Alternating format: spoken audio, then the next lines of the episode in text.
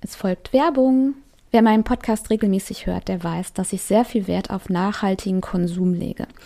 Mein heutiger Kooperationspartner ist Luftabon Kids.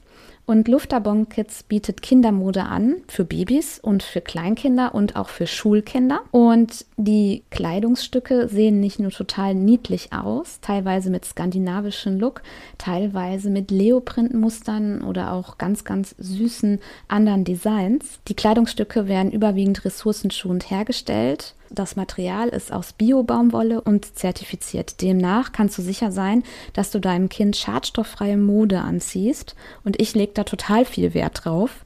Auf der anderen Seite ist es so, dass du in hochwertige Mode investierst, die mitwächst. Das finde ich richtig cool. Also bis zu drei Größen, zum Beispiel die Schlafsäcke oder auch manche Hosen und Pullover. Und wenn ihr Kleider von der Serie Morodo Papagio kauft. Das ist eine Kollektion. Die Designs haben Kinder aus einer Favela in Brasilien gezeichnet und die wurden dann auf die Kleidungsstücke gedruckt. Ich finde das richtig cool. Und 10% des Erlöses wird in Englischunterricht investiert, sodass die Kinder Bildung genießen können. Und zusammen mit dem Partner Art Helps unterstützt Luftabon Kids dieses Projekt in der Favela Moro do Papagiao in Brasilien. Das finde ich sehr, sehr cool. Also schaut euch doch gern mal diesen Shop an. Ich verlinke euch den Shop in den Shownotes und ganz besonders auch meine äh, Lieblinge, denn ich habe mir schon einen richtig coolen Pullover ausgesucht. Und zwar den Bio Scandi Knit Pullover. Der wächst zum Beispiel mit. Den gibt es ab Größe 86, 92 bis Größe 134, 140. Ich setze euch dazu auch mal den Link in die Show Notes. Und ja, wie gesagt, Handmade aus dem Nordschwarzwald also alles aus Germany. Und für die Babys gibt es auch ganz tolle Sachen, zum Beispiel den Bio-Schlafsack in Take-Off und Navy Tencel. Tensi ist ein Material, das besonders ähm, wenig Wasser in der Herstellung benötigt. Und dieser Schlafsack ist sogar kompostierbar und bietet ein handgemaltes Design, 100% bio und nachhaltig. Also ich bin total begeistert, besonders dieses Astronautendesign, das wird meinem Sohn sehr gefallen. Den gibt es zum Beispiel in den Größen 62, 68 bis zu 98, 104. Also richtig cool. Und ich freue mich, Luftabon zu unterstützen und bekannter werden zu lassen durch meinen Podcast Elternzeitchance. Mit dem Code MONI10 bekommt ihr 10 Euro Rabatt auf eure erste Bestellung. Und ja, schaut vorbei bei luftabonkids.de oder klickt jetzt direkt in die Show Notes. Werbung Ende.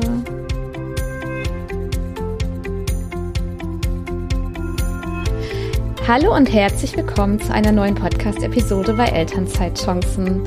Ich habe heute die liebe Nicole von Im Finanzdschungel bei mir. Und ich würde mich freuen, Nicole, wenn du dich einmal in deinen eigenen Worten nochmal den Hörerinnen vorstellst. Ganz besonders, ähm, wie viele Kinder hast du? Bist du gerade in Elternzeit, angestellt, selbstständig oder beides? Und was ist denn im Finanzdschungel? Hallo zusammen und vielen lieben Dank für die Einladung. Mein Name ist Nicole Bergmann. Ich bin 33 Jahre jung und ähm, ja, ich bin äh, vieles. ich bin Mama. Äh, mein Sohn ist jetzt zwei Jahre alt. Ähm, offiziell bin ich jetzt aus der Elternzeit raus und äh, ich bin so ziemlich alles, was du aufgezählt hast. Also ich bin äh, angestellt, ähm, ich bin Personalentwicklerin mit äh, 20 Stunden die Woche. Ich bin äh, auch selbstständig und äh, ja und Autorin. Genau. Super, super spannend. Toll. Also erstmal, wie findest du das, angestellt zu sein und selbstständig? Also wie ist das für dich? Eine gute Kombi oder ist es sogar schwierig? Ähm, ich finde es eine super Kombi, um zu starten, weil mir die ähm, Natürlich würde ich mir manchmal wünschen, ein bisschen mehr, noch mehr freie Zeit für meine Selbstständigkeit zu haben. Auf der anderen Seite gibt es mir eine extreme Sicherheit, ähm, dieses Angestellteneinkommen zu haben, zu wissen, dass die Fixkosten, dass die Lebenserhaltungskosten einfach gedeckt sind monatlich und dass ich mich halt so entfalten kann und in dem Tempo vorangehen kann, in dem es für mich sich richtig anfühlt. Weil alles andere würde mir wahrscheinlich Stress machen, wenn ich jetzt äh, wüsste, oh, ich muss jetzt in den nächsten Monat so und so viel ähm, Euro Umsatz machen, um davon leben zu können. Von daher ähm, ist es eine tolle Kombi und ich finde es auch einen tollen Start, die Elternzeit dafür zu nutzen, ähm, ja, den, den eigenen Weg zu finden und da die, die, die, die Zeiträume einfach zu nutzen. Ja, und das hast du ja gemacht. Du hast ja deine Elternzeit genutzt. Erzähl mal, wie es dazu kam. Ähm, ja, was, was du so für, hattest du eine Wegmotivation von deinem äh, Job, wobei du bist ja da immer noch. Ähm, also was hat dich bewegt, dich selbstständig zu machen und wie geht's? Also wie waren deine ersten Steps da rein? Mhm. Ähm, ich fange vielleicht sogar mal vorne an, wie wir die Elternzeit auch ähm, aufgeteilt haben, weil ähm, mein Mann und ich, äh, wir haben dann so ein bisschen äh, gesagt, ja, wer, wer nimmt denn jetzt die Elternzeit? Und irgendwann haben wir gesagt, wir können uns beide jeweils ein Jahr vorstellen und gesagt, eigentlich soll es auch sehr fair sein, weil wir auch eine versuchen, eine sehr gleichberechtigte Partnerschaft zu haben. Ähm, und dann haben wir gesagt, okay, dann teilen wir die möglichst 50-50 auf. Das heißt, ähm, ich war acht Monate, die ersten acht Monate zu Hause, mein Mann die ähm, die darauffolgenden sechs Monate, ähm, weil es uns auch wichtig war, dass wir wirklich jeder komplett zu Hause ist und sich jeder mal komplett um Haushalt, um Kind, um alles kümmern muss, um auch diesen Mental Load einmal erfahren zu haben. Das war schon mal ähm, mega, mega äh, gut für uns. Also da haben wir super viel für uns gelernt. Und ähm, dementsprechend hatte ich jetzt eine relativ kurze Elternzeit mit den acht Monaten ähm, und habe aber da irgendwie gemerkt, ja, ich möchte noch anderes. Also der, äh, ich habe nicht so den, den Sinn nicht mehr in meinem Job so richtig gesehen ähm, und habe halt überlegt, was ich tun kann. Und ich hatte ähm, in der Schwangerschaft hatte ich eine Idee. Und zwar ähm, habe ich mich in den letzten ähm, ja, fünf Jahren sehr mit meinen Finanzen beschäftigt. Bei mir war das so, dass ich so kurz vorm 30. Geburtstag habe ich gedacht, Mensch, jetzt wäre es doch endlich mal Zeit, mich mit meinen Finanzen zu beschäftigen. Ähm, weil irgendwie kennen kenn das ja ganz viele, sagen, oh, da haben sich meine Eltern drum gekümmert oder ich habe den Versicherungsberater meiner Eltern und war da bei der Bankberatung und was auch immer. Und dann habe ich dann mit äh, 28 gedacht, nee, jetzt wird es Zeit, mich mit meinen Finanzen zu beschäftigen. Und ich habe ähm, Bücher gelesen, Bücher gehört, ich habe äh, Podcasts gehört, ich habe alles verschlungen, was rund ums Thema persönliche Finanzen ist und habe es mir quasi selber beigebracht, weil vorher hatte ich es auch so semi. Ähm, und als ich dann, dann, dann hatte ich für mich alles aufgesetzt und als ich dann äh, schwanger war, hatte ich so den Gedanken, boah, ich habe so viele Freundinnen in meinem Umfeld, die einfach keinen Bock haben auf Finanzen, die das so vor, mir, vor sich weggeschoben haben. Ähm, das, das, kann doch nicht so schwer sein. Und ich hatte jetzt irgendwie, weiß ich nicht, 30 Bücher gelesen und habe gedacht, okay, für mich habe ich jetzt einen Fahrplan. Und ich habe aber dann nochmal extra nochmal recherchiert, dass es gibt kein Buch, was so sehr umfassend ist, so von Anfang bis Ende. Ähm, was muss ich machen, um meine Finanzen selber beizubringen? Und dann habe ich gedacht, okay, ich schreibe das Buch. Und dann habe ich gedacht, ja, ich bin ja dann schwanger, ich bin ja dann Mutterschutz, ich habe ja dann Zeit, ich kann dann ein Buch schreiben. Ähm, war da nicht ganz so. also irgendwie verfliegt die Zeit super schnell. Ähm, und ich habe es jetzt natürlich nicht geschafft, im Mutterschutz das ganze Buch zu schreiben. Ähm, habe mir dann aber, als der Kleine dann so drei, vier Monate war und ich dann wieder so Zeit hatte so, oder mir Zeit genommen habe, auch für mich, habe mir dann, äh, habe dann halt das Buch geschrieben. Und ich habe mir dann quasi in der Elternzeit hatte ich mir vorgenommen, das Buch zu schreiben und ähm, es dann halt, also das war dann eher, ja, als die acht Monate rum waren, war das Buch noch nicht ganz fertig geschrieben. Dann habe ich es aber noch zu Ende gebracht und habe es dann halt das halbe Jahr später veröffentlicht. Also ich habe es auch im Self-Publishing selber veröffentlicht. Und ähm, in diesem ganzen Prozess habe ich gedacht, ja, da muss doch noch mehr sein, weil ich weiß, mit, ähm, ja, mit dem mit dem Verkaufen von Büchern kann man jetzt nicht so viel Geld verdienen, zumindest am Anfang, wenn man noch recht unbekannt ist. Und da habe ich gesagt, ja, jetzt, und meine Freundinnen meinten auch, ja, du bist doch super im Sprechen über Finanzen, du moderierst ja die Finanztreffen von Madame Moneypenny in Hannover und äh, mach doch da was draus. Und ich dachte, ja, das wäre doch eigentlich auch ganz cool, da mir eine Selbstständigkeit rund um das Finanzthema aufzubauen, weil ja, ich mich halt eh schon mit dem Thema beschäftige und mir das super Spaß macht, auch andere Leute zu begleiten. Und so ist es einfach so Schritt für Schritt ähm, entstanden. Ach, wie cool. Und in diesem Buch, ähm, also was erfährt man da genau? Also so grob kann ich es mir ja. natürlich vorstellen, aber nochmal im genau. Detail, welche Fragen werden da beantwortet? Genau. Also das ist ein ähm, ja, ein Einsteigerinnen-Handbuch ähm, und es heißt auch raus aus dem Finanzdschungel, weil zum einen, weil wir super gerne reisen und weil ich gerne so eine Reiseanalogie ähm, haben wollte und weil das Buch, ähm, das zieht sich wirklich ähm, ja durch den Dschungel. Ich habe mir die Analogie gesucht und äh, in, in, zu jedem Kapitel am Anfang gibt es auch so eine kleine Dschungel-Story. So stell dir vor, du bist mitten in einem Dschungel, ähm, du siehst ja gerade den Wald vor lauter Bäumen nicht mehr und dann äh, äh, ja nehme ich dich so an die Hand Schritt für Schritt. Es gibt auch so eine Schatzkarte mit kleinen Inseln und was man da macht, am Anfang erstmal so ein Finanzziele definieren, dann zu gucken, ähm, was sind denn deine Glaubenssätze über, über, über Geld und ähm, dann geht es um Spartipps. Falls jemand Schulden hat, gibt es da auch Tipps, wie man die abbauen kann. Es geht erstmal um die Grundlagen, also wie baue ich mein Notgrauschen auf, welche Versicherungen brauche ich, ähm, muss ich eigentlich eine Steuererklärung machen? Ähm, und dann geht es dann so ein bisschen ins Eingemachte, da geht es um die ähm, Altersvorsorge, wie ist das Rentensystem in Deutschland, wie baue ich mir selber Alters, eine Altersvorsorge auf, mieten oder kaufen, ähm, was ist was für mich? Und am Ende auch eins meiner Lieblingskapitel, so Geld in der Partnerschaft. Ähm, und mhm. für Familien dann, ja. Okay, also ähm, einmal kurz, ich habe rausgehört, Finanztreffen bei Madame Moneypenny. Also du hast da schon ein bisschen Freelancing gemacht oder war das eine kleine Anstellung? Das ist unbezahlt. Das ist, ähm, das ist äh, was, quasi was Ehrenamtliches. Mhm, okay. Ähm, genau. Also du kommst aus Berlin, richtig? Aus Hannover. Ah, okay. Ach so, die Finanztreffen ja. sind äh, deutschlandweit oder nur in Genau, Berlin? genau. Die sind äh, okay. in, in, in jeder größeren Stadt, ähm, während Corona mhm. dann auch online und mhm. äh, das halt auch immer noch online. Okay, also du hast das Buch geschrieben und jetzt ist es ja ähm, erhältlich bei Amazon ja. und ja. Ähm, wie baust, also wenn, das ist ja, ist das Buch dein Hauptbusiness? Also du sagst, du bist Autorin oder ist das Buch mhm. ein Beiwerk zu deinem eigentlichen Business? Ähm, ich würde es als Beiwerk zum Business bezeichnen, wobei das natürlich der Startpunkt von dem Business war. Also die erste Selbstständigkeit ist ja sozusagen die Freiberuflichkeit als Autorin.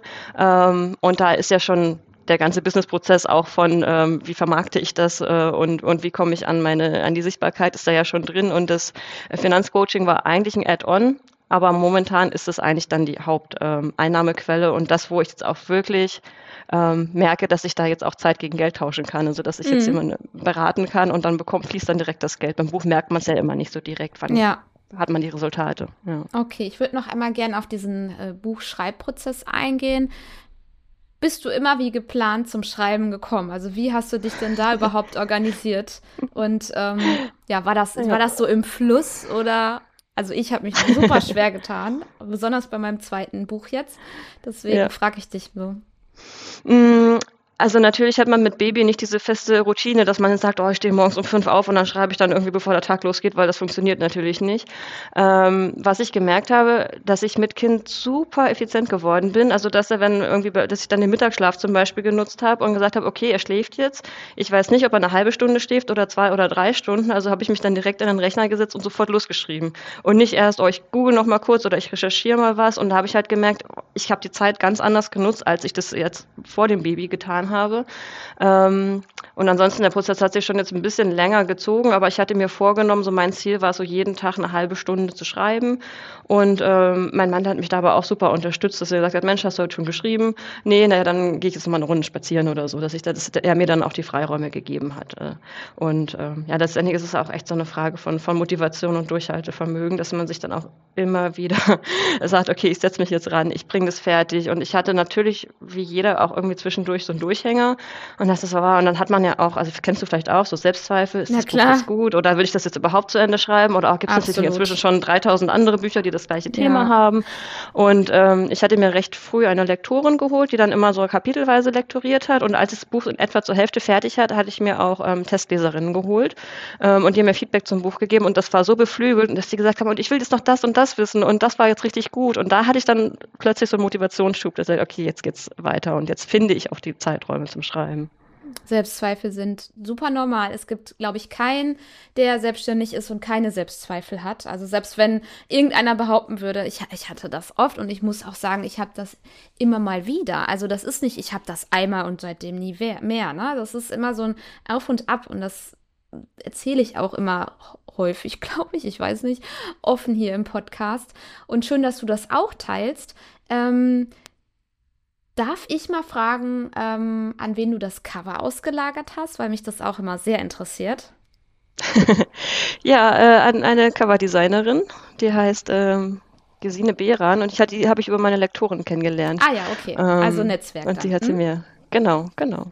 Ja, sehr schön. Ja, es ist immer so inspirierend für alle, die nämlich jetzt auch, ähm, also meine Buchepisoden äh, werden gut geklickt. Ich glaube, ich habe ein paar Hörer, die sich interessieren, ein Buch zu schreiben oder gerade dabei sind. Deswegen sage ich das jetzt nochmal. Es ist immer ganz interessant, da äh, Kontakte zu kriegen.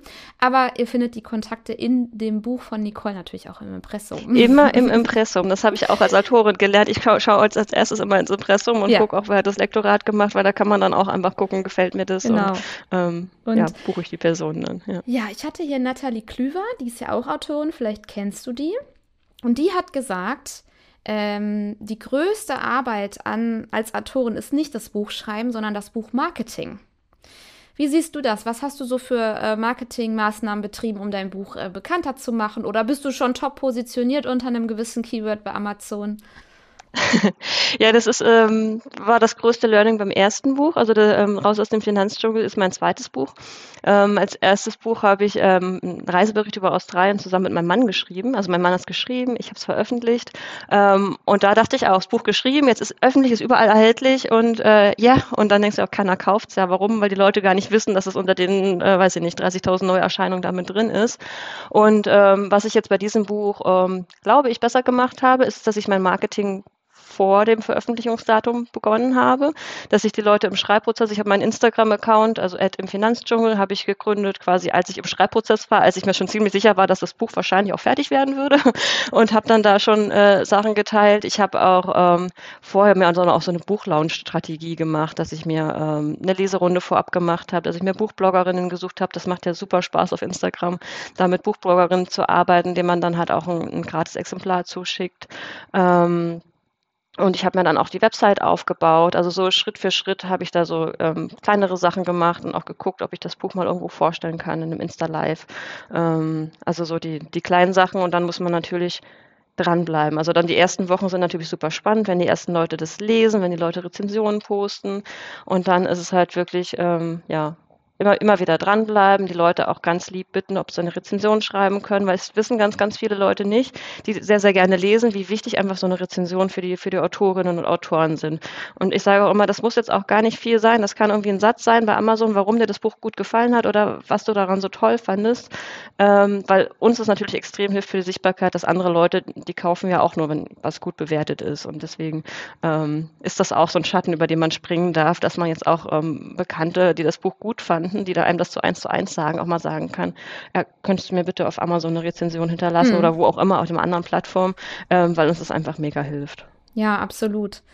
Genau, also wenn ihr irgendein cooles Buch bei Amazon gekauft habt ähm, oder halt in den anderen Buchhandlungen online, dann sind, also wirklich ein Buch, was euch besonders gefallen hat, dann gebt denen gerne eine Bewertung. Der Autor wird sich freuen. Die Autoren gucken da immer mal wieder nach.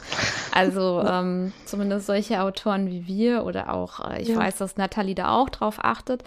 Ähm, ja. Jetzt hast du gesagt, aus diesem Buch hat sich ja noch ein anderes Business, ein Beratungsbusiness mhm. entwickelt. Ne? Also mhm. mhm. ähm, wie gehst du da denn so vor? Also machst du das aktiv oder kommen die Leute auf dich zu, Leser deines Buches oder wie holst du da deine Kunden so an Land?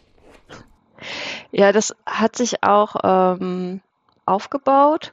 Und äh, ich darf auch dazu sagen, dass ich mir das jetzt auch nicht ganz selber aufgebaut habe, sondern ich mir da einen Business Coach ähm, zur Unterstützung geholt habe, um das Ganze aufzubauen. Und ich habe auch gemerkt, dass das so eine extreme Abkürzung war. Also ich hätte noch äh, drei Jahre Online-Kurse über Online-Business-Aufbau lesen können äh, und, und Bücher.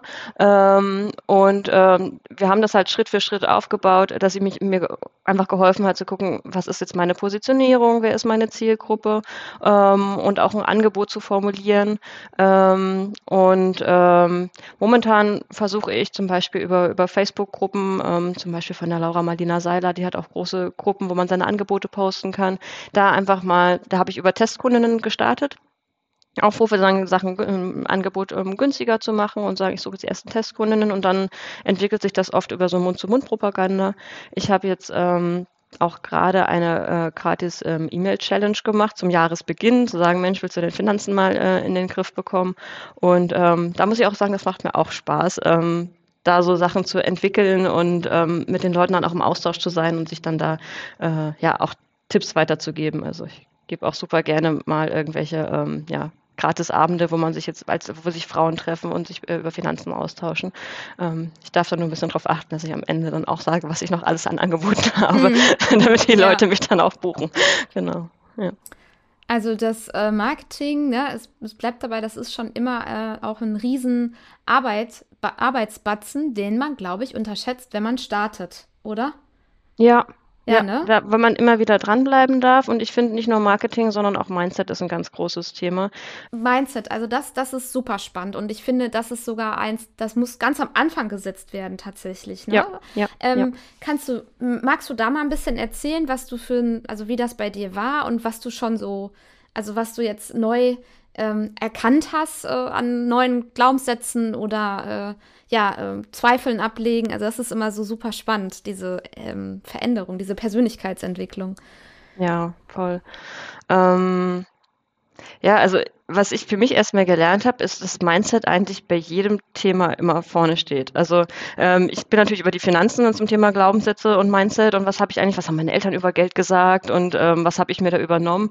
Und als ich dann erkannt habe, das ist für jeden Lebensbereich, das ist für die Ordnung im Haushalt, das ist für die Erziehung, das ist für den Businessaufbau, das ist für mich für, für mich so ein riesen Aha-Erlebnis, zu gucken, was, was, was hindert mich und äh, was blockiert mich. Und ähm, ich glaube, einer meiner größten äh, Glaubenssätze, ja, die, an dem ich immer noch arbeite, ist sowas wie, ähm, ich bin nicht gut genug ähm, und bin ich denn jetzt wirklich schon bereit, mit meinem Business jetzt rauszugehen? Bin ich jetzt schon äh, ich habe mir ja die äh, Finanzen selber beigebracht und, und ähm, gebe das ja auch weiter und sage, guck mal, ich habe es geschafft, mir das selber beizubringen und du kannst es auch und ich unterstütze dich und ich möchte auch, dass die Leute in die Selbstverantwortung kommen und sagen, ich will es auch selber schaffen, ich begleite euch dabei. Und natürlich sind dann in meinem Kopf immer so Glaubenssätze, ja, jetzt hast du kein äh, Bank Bankberater, Versicherungsberaterstudium gemacht oder ähm, habe ich jetzt schon genug Wissen, habe ich jetzt schon genug ähm, äh, Impulse und ähm, ja, meistens ist es dann eher so mein Umfeld, das sagt, ey, du machst das äh, schon super und du hast mir jetzt schon alleine, indem wir eine halbe Stunde gesprochen haben, so viele Tipps gegeben. Das ist äh, mega und äh, das sind dann so Sachen wie, ja, ich, ich, ich, kann, ich kann das, ich bin, ich bin schon Expertin, ich habe ich hab ein ganzes Buch geschrieben, was super bewertet ist. Also ja, ich bekomme auch das Feedback von außen. Also da, das ist dann halt so ein, ähm, ja, so ein Lernprozess auch. Das ist äh, ganz oft und ganz seltsam, dass besonders wir Frauen haben das so, dass wir immer denken, oh, bin ich denn schon jetzt eine Expertin oder kann ich das denn jetzt schon gut genug, dass ich dafür Geld verlangen kann? Oder ähm, eigentlich ist das völliger Quatsch, weil ich kenne Leute, die können das viel, viel besser als ich und warum sollte ich mich da einreihen? Ich kenne das gerade ähm, besonders mit äh, meinem Podcast-Service. Ich launche gerade ein Gruppenprogramm, Podcast starten, zeiteffizient führen. Und da kenne ich eine Handvoll Super-Experten aus dieser Bubble, wo auch ich immer wieder denke, also ich schaue zu denen hoch quasi, wenn ich das jetzt mal so sagen darf. Und vielleicht kennst du das ja auch dann in deiner Branche. Und warum sollte ich mich da einreihen? Ne? Warum sollte ich mich zu denen denn einreihen? Wie, wie, was, was, wie kann ich nur quasi? Ne? Und, ja. Aber wenn wir das, also, das ist ja nicht einfach ähm, äh, Schein, sondern es ist ja wirklich da, das Wissen. Also du hast das Wissen, weil du hast ein ganzes Buch damit gefüllt und du hast tolle Rezensionen. Ja, das sind die Fakten. Aber die Fakten können das Emotionale nicht so gut ausblenden. Ne? Das, ist, das, mhm. das ist der Punkt. Ja. Aber ja. ich. Und, hm? ja. Was an der Stelle finde ich auch noch spannend ist, irgendwann kommt man ja in diese, in diese Bubble, egal was jetzt das Fachthema ist, dass man sagt, oh, und jetzt sehe ich so viele Experten, das Wissen gibt's ja schon alles. Dann zu verstehen, dass jeder halt seine einzigartige Weise und Art hat und dass jetzt nicht ähm, jeder zu meiner Moneypenny gehen möchte, sondern dass jemand sagt, oh, Nicole finde ich ja viel sympathischer. Ähm, ja. Und dass ich jetzt so meine, meine Eigenart, also erstmal meine Art mitbringe, wie ich jetzt das Finanzwissen erkläre und indem ich mir jetzt den Finanzdschungel und das irgendwie sehr locker und leicht ist. Und dass manche Leute vielleicht sagen, oh nee, mit der möchte ich gar nicht arbeiten. Manche sagen, die finde ich viel sympathischer sympathischer. Außerdem bietet die eins zu eins an und keine Gruppenprogramme. Also da wirklich zu sehen, es kann das Thema schon ganz, ganz oft geben, aber jeder hat seine eigene Art, das Thema rüberzubringen. Und einfach, das muss halt, äh, das, das darf man immer verstehen, dann ja. auch sagen, nee, ich mache das jetzt trotzdem und ich ziehe halt genau die Leute an, die äh, gerne mit mir arbeiten. Also das ist auch so ein Lernprozess, ja. Ja, absolut. Kenne ich, kenne ich genauso. Ähm also äh, auch alle, die jetzt zuhören und da nicken und sagen, ja, mir geht's auch so, egal was ihr jetzt für ein Business habt oder starten wollt, ähm, traut euch wirklich, weil ich habe letztens so ein Video gemacht, ich habe es zwar verworfen, ich muss es nochmal neu machen für mein LinkedIn-Promo, für mein Gruppenprogramm, aber da habe ich immer meine Gänge in den DM-Markt, das ist so mein Storytelling. Und da habe ich dann erzählt, ey, ich bin so dankbar, dass es auch Seife gibt, nicht nur von Nivea oder von, äh, weiß ich nicht was, sondern auch von Balea, weil ich bin Balea-Käufer, die sind richtig gut. Stell dir vor, DM wäre niemals mit einer Eigenmarke rausgegangen. Ein bisschen verrückt. Ich habe das Video verworfen, ich fand es dann doch nicht so zeigbar, aber das wollte ich jetzt mal hier teilen, weil so ist es ja auch mit deinem Produkt oder mit meinen Produkten. Ähm, es gibt Leute da draußen, die sind dankbar, dass genau du dieses Buch geschrieben hast. Weil, ganz ehrlich, Madame Moneypenny, ich halte auch sehr viel von ihr, aber sie hat ja jetzt nur noch ein Produkt. Also sie macht ja gar nicht wirklich das, was du machst, dieses eins zu eins und allumfassend. Sie hat ja in Anführungsstrichen nur noch dieses eine Altersvorsorgeprodukt. Ja, okay. Und jetzt interessiert mich, ähm, du hast von deinem Mann und du und wie ihr euch das aufteilt. Ganz, ganz, ganz, ganz toll, weil das ist, äh, ich bin ja so ein Verfechter der gleichberechtigten Elternschaft, also ich äh, stehe dahinter. Ich weiß, dass das nicht überall machbar ist. War das denn für euch eigentlich immer machbar? Oder, also Elternzeit habt ihr euch zwar schon gleich aufgeteilt, aber ist das eigentlich einfacher oder wäre es leichter tatsächlich für euch, wenn jeder so seine Rolle fest hat und man nicht immer immer neu gucken muss, wer wann wie welchen Part des Unternehmens Familie übernehmen muss? Vielleicht hat das ein bisschen mehr Startschwierigkeiten, wenn man das ähm, aufteilt, aber jetzt so im, im Nachhinein kann ich sagen, ich kann es echt nur jedem empfehlen, das wirklich aufzuteilen und mehr als nur diese, der Mann macht zwei Monate und dann vielleicht noch eine Überschneidung, dass man irgendwie noch einen Monat gemeinsam zu Hause ist.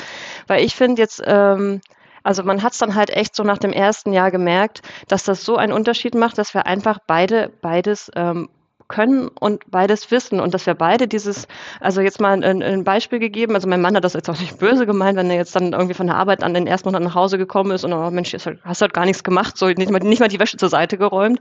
Und äh, das versteht man halt nicht, wenn man in einer anderen Position nicht gewesen ist. Und wenn ich dann halt äh, ein halbes Jahr später nach Hause gekommen bin und der Mensch, hast du halt gar nichts gemacht, dann hat er gesagt, boah, das ist ja ganz schön anstrengend, so, so, so ein Tag mit einem Kind zu Hause. Ähm, und dann auch diese ähm, Mental Load Geschichte, also das, äh, ich glaube, das das, was mir am schwersten gefallen ist, ist natürlich in den ersten Wochen, wo ich dann wieder zur Arbeit gegangen bin, dann wirklich das Vertrauen zu haben, dass das gut klappt mit meinem Mann und meinem Kind zu Hause. Und ich glaube, das kennt jede Mama, wenn sie dann das erste Mal, wenn das Kind dann, weiß ich nicht, ein paar Wochen, ein paar Monate alt ist, mal sagt, ich gehe mal eine Stunde allein irgendwie weg. Dann, oh Gott, klappt das? Kriegen die das hin?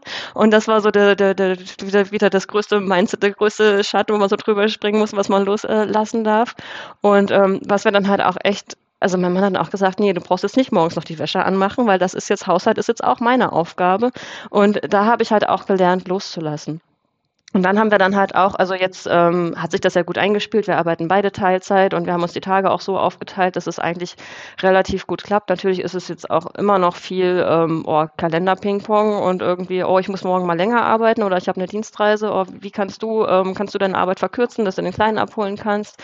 Ähm, aber ich habe jetzt auch gelernt zu artikulieren, wenn mir der Mental Load zu viel wird. Ich sage, oh, diese ganze Essensplanung, das nervt mich voll und dann Essensplan und dann machen wir die Einkaufsliste und ja, mein Mann geht einkaufen, aber das ist mir schon schon zu viel, dass wir dann sagen, okay, ja, dann, wenn wir das jetzt wissen, dann können wir da jetzt eine Lösung finden und dann können wir gucken, wie können wir das halt verändern. Jetzt haben wir zum Beispiel gerade ähm, Wochenpläne gemacht, das wir wirklich für vier Wochen einfach mal durchgeplant haben, was gibt es wann zu essen und dass wir sagen, okay, jetzt können wir mal so diese Woche ziehen und sagen, jetzt machen wir jetzt, jetzt nehmen wir diese Woche und dann brauchen wir das nur noch einkaufen. Aber ähm, das sind so Sachen, das, äh, ja, das, das, das klappt jetzt ganz gut. Wir haben einfach nur unsere Lieblingsgerichte ähm, aufge, aufgeschrieben und dann, okay, welche, welche von den vier Wochen machen wir diese Woche und dann haben wir schon, dann haben wir das schon sozusagen ein, ein Thema weniger. Und ich glaube, da, da findet jede Familie so ähm, die eigenen Sachen, so was, was sind jetzt die Routinen und ich glaube, das ist ja wie mit dem Kind, was dauernd ähm, wächst und dauernd in einer anderen Phase ist und wieder was Neues lernt, dass wir dann als Eltern auch wieder draufschauen dürfen und sagen, okay, wo drückt es jetzt gerade, was, was stört uns jetzt gerade oder wen stört gerade was äh, und das dann halt ähm, auszudrücken. Das finde ich dann halt auch echt immer wichtig und sagen, oh, ich brauche jetzt oder ich brauche jetzt eine Pause oder ich brauche jetzt mal eine Stunde für mich. Ähm, das auch einfach auch als Mama, auch wenn es schwer fällt, zu sagen, nee, ich brauche das jetzt mal oder ich will jetzt das Business aufbauen. Ich brauche jetzt eine Stunde am Tag. Wenn man das nicht sagt, mein Mann hat ganz häufig gesagt, ja, du, ich kann doch nicht wissen, dass du überfordert bist, wenn du mir das nicht sagst. So, mhm. und das ist halt das, so diese Kommunikation ist, glaube ich, das Wichtigste, und, was wir dann auch gelernt haben. Ja. Und die Idee, die ähm, das so, also dass er Teilzeit auch arbeitet und dass ihr Elternzeit so aufteilt, ähm, wie hat er die gefunden oder war es sogar sein Vorschlag? Ähm, also mein Mann findet das auch super, weil er auch gesagt, boah, dann kann ich ja auch weniger arbeiten. ähm, tatsächlich bin ich auch bei uns diejenige, die ein bisschen, bisschen mehr verdient, also dass es da jetzt nicht das ganz klassische ähm, ähm, Thema ist, ähm, dass er sagt, er müsste jetzt, äh, kann nicht zu Hause bleiben, weil er mehr verdient, sondern er sagt, ja, eigentlich äh, finde ich es auch gut, mal ein bisschen weniger zu arbeiten. Und als wir dann, dann haben wir natürlich tausend Optionen für Teilzeit, wie wir das dann hinbekommen, dann auch durchgerechnet und dann haben wir halt gesagt, okay, nee, es macht einfach Sinn, dass jeder einen freien Tag hat und ähm, ja, inzwischen ist seine Elternzeit auch bald ähm, vorbei und er sagt er, nö, ich finde es eigentlich cool, nur vier Tage die Woche zu arbeiten, ich behalte es jetzt bei und er hat jetzt gerade äh, auch ähm, ja, Teilzeit dann weiterhin beantragt für die nächsten Jahre, weil er sagt, ist eigentlich total cool, wenn jeder seinen eigenen freien Tag hat ähm, und ja, wir das an anderen Tagen gut aufteilen. Also mhm, da haben wir schon beide Vorteile von. Ja.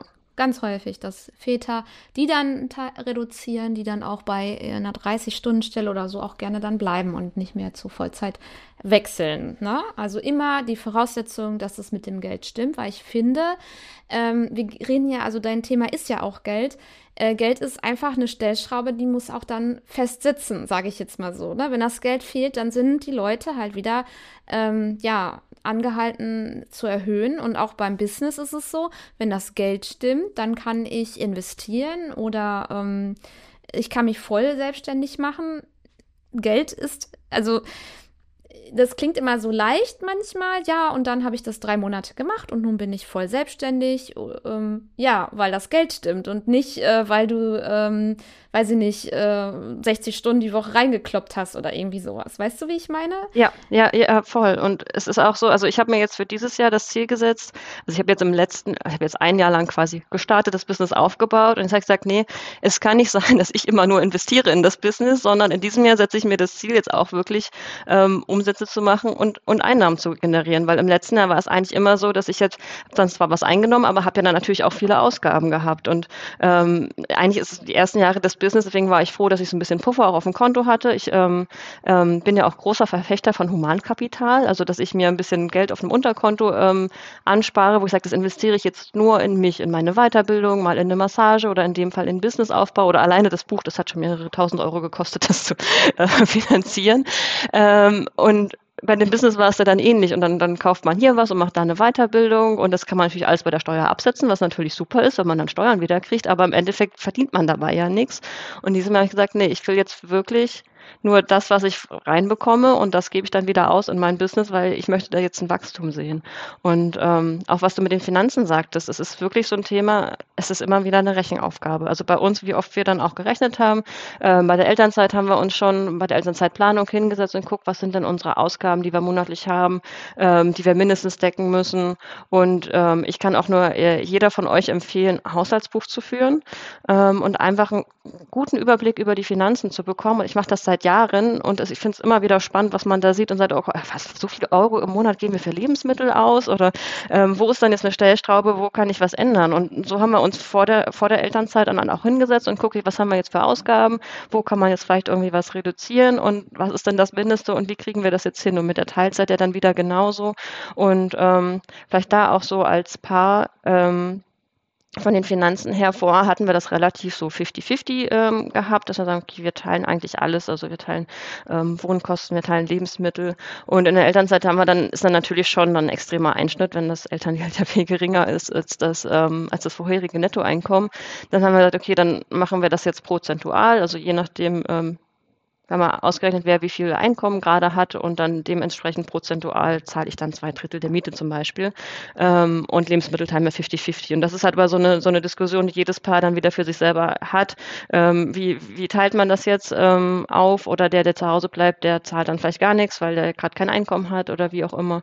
Und das darf man immer, immer, immer wieder rechnen und immer wieder gucken, ähm, wie, wie passt es denn jetzt gerade für uns als Paar, dass sich jetzt beide auch ähm, fair behandelt fühlen. Und ich finde es auch super in Ordnung zu sagen, das machen wir einmal im halben Jahr, äh, weil dann hat sich wieder was geändert. Dann hat sich das Elterngeld geändert oder ähm, ist es vielleicht sogar ähm, wichtig, wenn die Frau vielleicht auch oder einer der Partner länger zu Hause bleibt, dass der andere dann in die Altersvorsorge für den, äh, für den der zu Hause bleibt, einzahlt. Also das darf man alles ähm, besprechen mhm. als Paar. Ja. Bei dem Thema Haushaltsbuch, also ähm, ich, mein, ich habe das oft gehört, ne? super, super oft und äh, ich weiß ja nicht, ob du das äh, weißt, ich bin ja Bankkauffrau aber ich habe noch nie ein Haushaltsbuch geführt. weißt du warum? Einfach, weil ich das super nervig finde, die Kassenbons zu sammeln, die Zeit zu ja. finden. Also es ist eine Art der Priorisierung, ne? Aber mich hinzusetzen ja. und alles auseinanderklamüsern. Also das ist Drogerie und das ist Putzzeug und das ist Essen und das ist Getränke und das ist Katze und das ist Kinder. Habe ich schon gar keine ja. Lust. Hast du da Tipps? Dann mach's, mach's, mach's einfacher. Also ich, also ich habe ja, ich führe seit 2009 Haushaltsbuch. Ähm, ich kenne das auch auch von Kategorien, dass wir, welcher Lebensmittelmarkt, das ist viel zu detailliert. Also dann wirklich zu sagen, was sind jetzt die Lebensmittel, Lebenserhaltungskosten und da sind alles von, äh, von, von Supermarkt bis Drogerie ist einfach alles drin, weil du das für den Haushalt brauchst. Und inzwischen habe ich tatsächlich nur zu sagen, okay, was sind jetzt die Fixkosten? Die gehen ja sowieso äh, monatlich. Und was sind die variablen Kosten, die wir jetzt für die Haushaltsführung mehr oder weniger brauchen? Da zählt alles rein. Ich habe noch mal so eine Unterkategorie, dass ich jetzt, ich mal Baby genannt, weil, weil es mich mal interessiert hat, was kostet eigentlich so ein Baby, dass wir dann das einfach markiert haben. Aber da macht es dir so einfach ähm, wie möglich. Also, und wenn du sagst, also erstmal finde ich es ganz spannend, wenn du sagst, oh, das ist ein langer Aufwand, weil ich mhm. habe so viel Kassenzettel. Dann sagst du, oh, muss ich denn überhaupt so viel einkaufen? Also brauche ich denn jetzt überhaupt, also ich überlege mir manchmal schon beim Bäcker, oh, gehe ich jetzt zum Bäcker, weil dann muss ich hinterher die Rechnung, dann muss ich es wieder eintragen. Für die 80 Cent, habe ich das, will ich das Brötchen jetzt wirklich? Das kann auch so eine Frage sein. Ja. Und dann prinzipiell dann auch einfach zu gucken, was passt jetzt für dich? Also ist es für dich, weil du gerne, ähm, weil du vielleicht viel Bar zahlst oder so, sind für dich die Kassenzettel das? Oder guckst du einmal im Monat einfach dein Konto aus? Du sagst, du bezahlst es nur noch mit Karte, gehst einmal den Kontoauszug durch ähm, und machst es so. Inzwischen, also ich habe auch sehr, sehr lange einfach das dann am Ende des Tages oder einmal die Woche alle Kassenzettel eingeschrieben. Hast dann natürlich eine Box, die da irgendwo in der Küche steht. Ähm, die Apps sind inzwischen auch richtig gut. Also ähm, inzwischen machen wir das über eine App, die man auch jetzt als äh, Paar benutzen kann, wo die, jeder seine Kategorien hat. Und ähm, da, einmal im Monat gehe ich, wie gesagt, die Kontoauszüge durch. Und ich habe mir zum Beispiel angewöhnt, wenn ich online was einkaufe, dass ich dann direkt sage, okay, cool, jetzt habe ich jetzt 10 Euro ausgegeben, jetzt öffne ich direkt die App und trage ein 10 Euro und dafür. Mhm. Und dann ist es nur, ist es jetzt Familien, ist es jetzt das Lebenserhaltungs- oder ist es jetzt mein privates Geld mhm. sozusagen. Und dann wird es ähm, also, einfacher. Ähm, jetzt nochmal, vielleicht geht es den Hörern ja auch so. Also unser größter Posten ist jetzt neben ja. Wohnen ja, ganz klar Lebensmittel. Also Lebensmittel mhm. ist, ist ja sonst ja. super minimalistisch tatsächlich. Und ja. da in diesem Bereich Lebensmittel glaube ich, dass wir viel Impulskäufe haben. Aber die würde mhm. ich so nicht rausfinden. Gut, ich kann mir das denken, ne? ich kaufe Kaffeebohnen in mhm. Unverpacktladen, ja, das kostet 14 Euro, das ist sehr viel Geld für, äh, weiß ich mhm. nicht, 400 Gramm, ne? Also es ist viel Geld. Aber ich habe davon mehrere solcher Posten, die ich nicht kenne. Mhm. Und ich glaube, also wir sind vier Leute. Ich, ich hau jetzt wirklich meine Zahl raus. Ich bin da ja immer so transparent. Wir sind auf jeden Fall über 1000 Euro. Auf jeden mhm. Fall im Monat. Ja, ja. Getränke, Lebensmittel, Drogerie. Ist das ähm, so ein Richtwert, der hoch ist, deiner Meinung nach oder Erfahrung? Oder würdest du sagen, der ist sogar jetzt bei dieser hohen Inflation ähm, ja. ja normaler geworden? Oder kannst ja, du es gar kommt, nicht abschätzen? Kommt, kommt, kommt immer drauf an. Also es ist immer sehr, sehr unterschiedlich, die Familien. Äh, mit vier Kindern kann ich es jetzt, also mit zwei Kindern kann ich es tatsächlich nicht, nicht abschätzen und sagen, dann ist es viel oder wenig. Ähm, kommt ein bisschen auch in Relation zu eurem äh, Einkommen auch drauf an. Ähm, ich finde es ja, immer zum Beispiel ja, okay. spannend, hm? zu gucken, was ist jetzt dein Einkommen und wie viel Prozent. Also es gibt den, die, ich weiß nicht, ob ihr das Sechs-Konten-Modell kennt mit der Empfehlung, ja, dass so 50 bis 55 Prozent von dem Nettoeinkommen für, da ist dann aber Miete mit drin, also, also Wohnen und Lebenserhaltung, Lebensmittel. Hm. Ähm, da kannst du immer gucken, wo er da prozentual steht. Und ich finde es auch gar nicht wichtig, da jetzt so jetzt im Detail reinzugucken, wenn du sagst, wow, das fühlt sich jetzt aber ganz schön viel an. Ja, ähm, 1000 Euro von, von x Euro, dann hast du da schon mal einen Punkt, wo du hingucken darfst. Und du hast ja jetzt selber schon gesagt, äh, ich glaube, da sind Impulskäufe drin. Also du, du hinterfragst ja dann eher deine Einkaufsgewohnheiten. Ähm, und du könntest ja zum Beispiel mal ähm, ja, die Challenge machen und sagen, okay, jetzt machen wir mal den nächsten Monat keine, kaufen wir nur noch eine Einkaufsliste ein. Ihr macht euch eine Einkaufsliste und kauft, überlegt euch vorher was und ihr kauft wirklich nicht mehr. Ihr geht jetzt, geht jetzt nicht irgendwo vorbei und sagt, die Schokolade packe ich jetzt mhm, noch ein, genau sondern wirklich, es, ja. äh, wirklich zu sagen, wir machen das einfach mal einen Monat oder eine Woche lang, sagen nur nach Einkaufsliste einkaufen und dann guck mal, was du dann ausgegeben hast ähm, im Vergleich zu dem, zu dem letzten Monat. Da musst du ja mhm. gar nicht genau wissen, ob du jetzt, äh, ob es jetzt die Schokolade oder die Gummibärchen waren, sondern einfach nur zu gucken, vielleicht findet ihr andere Routinen oder vielleicht, für manche Familien ist es gut, also nur einmal die Woche einzukaufen und für andere sagen, wir kaufen täglich nur das ein, was ich ähm, heute kochen möchte. Mhm. Ähm, oder ich lasse mich beliefern, einer Biokiste oder wie auch immer. Ähm, da einfach mal so ein bisschen ausprobieren oder auch gucken, wer geht denn bei euch einkaufen und wer, also zum Beispiel, mein Mann, der gibt so wenig aus beim Einkaufen. Ich gehe einmal einkaufen und gebe irgendwie mal 20 Euro aus und er kann für 10 Euro einkaufen. Wie hast du das gemacht? Aber das ich habe im Kopf dann immer schon so, äh, ich weiß, das Mehl ist demnächst alle und bringt das schon mal und das schon mal mit. Und mein Mann, der kauft wirklich nur, was auf der Einkaufsliste ist. Und es, der geht auch total gerne einkaufen. Ich so, okay, irgendwie, ich krieg's nicht hin, günstig einzukaufen. Geh du weiterhin einkaufen. Das ist in Ordnung. also sehr, da kann man ja auch gucken, was passt. Ja. Ja. Ja. Ähm, das waren schon jetzt mega viele Tipps. Ähm, ich würde gerne zum ähm, Abschluss einmal deine drei Tipps für die Zuhörer. Du kannst jetzt entweder Richtung Business oder Richtung Finanzen bezüglich auch besonders in der Elternzeit gehen. Und danach mhm. äh, liebe Zuhörerin, bleibt unbedingt da noch dran. Dann erzählt Nicole nochmal, wo ihr sie finden könnt und auch besonders das Buch finden könnt. Also, ich ähm, würde mal die drei Tipps für den Aufbau des eigenen Unternehmens teilen. Und ähm, mein größter Tipp ist, ähm, hör auf dein Herz. Das ist, äh, das habe ich in dem, in dem Prozess für der, der, des Businessaufbaus gelernt, einfach auf mich selber zu hören und äh, den Impulsen zu folgen, die, die aus mir kommen. Weil ich habe die große Erkenntnis für mich gehabt, ich bin jetzt Mama und ich möchte natürlich Vorbild sein für mein Kind. Und ähm, ich möchte in der Zukunft ja nicht, dass er irgendwann ähm, sagt, oh, ich bin jetzt in einem Angestelltenjob, weil das macht man halt so und alle meine Freunde machen das und da verdienen hier ganz gutes Geld, aber ich bin da unglücklich. Sondern ich möchte ihm ja auch den Rat mitgeben, zu sagen, ähm, mach das, worauf du Lust hast, was aus dir rauskommt, was du äh, ähm, wo du glaub, wirklich glaubst, dass du daran Spaß, dass du daran Freude hast. Und, ähm, und dann habe ich mir gedacht, okay, wenn ich das meinem Sohn so mitgeben äh, möchte, dann darf ich das auch für mich selber so vorleben. Ähm, damit ich bin nun mal das größte Vorbild, also darf ich auch ähm, darauf hören, was ich gerne äh, machen möchte und was aus meinem Herzen jetzt kommt und worauf ich jetzt einfach, wo ich jetzt einfach glaube, dass ich da jetzt auch einen, ähm, einen Einfluss nehmen kann und auch was Gutes bewirken kann. Und deswegen ähm, in der Stelle wirklich der Tipp, einfach zu gucken, was, was möchtest du wirklich gerade machen und dich dann auch mit diesem Business einfach mal probieren, dich da auch selbstständig zu machen. Und ähm, an der Stelle vielleicht auch noch der Tipp, es muss auch nicht ähm, so das Finale sein, so dass mit in zehn Jahren bin ich jetzt die größte Finanzexpertin äh, Deutschlands, sondern einfach zu sagen, ich starte jetzt mal mit dem Thema, in meinem Fall Finanzen, und gucke, was sich daraus entwickelt. Und wenn sich in fünf Jahren da was anderes entwickelt, dann ist es auch in Ordnung. Ähm, deswegen wäre das mein erster Tipp. Mhm. Mein zweiter Tipp wäre, ähm, hol dir sehr gerne Hilfe und Unterstützung. Ähm, wie gesagt, ich hatte mir einen, eine Business Coachin genommen, die mich auf dem Weg begleitet hat und ich habe da einfach so eine Abkürzung genommen, dass ich da irgendwie in, in äh, zehn Wochen oder in drei Monaten mein, mein, mein Business aufgebaut hatte, wo ich selber einfach viel, viel länger gebraucht hätte. Also das wäre dann wieder so eine Investition in, ins Humankapital, ähm, wo ich auch immer wieder sage, es ist ganz, ganz, ganz hilfreich, also auch wenn du noch angestellt bist oder wenn du Einkommensströme hast, wo du sagst, okay, ein paar Prozent davon packe ich mir monatlich auf mein äh, Humankapitalkonto, wo ich sage, ich habe da irgendwie dann so ein bisschen Geld zur Verfügung, was ich dann einfach in mich selber investieren kann und sei es eine Weiterbildung, sei es ein Coach, sei es ähm, was gesundheitliches. Also das, ähm, ja, das zahlt ja auch wieder auf deine Gesundheit und auf deine Erfüllung wieder ein.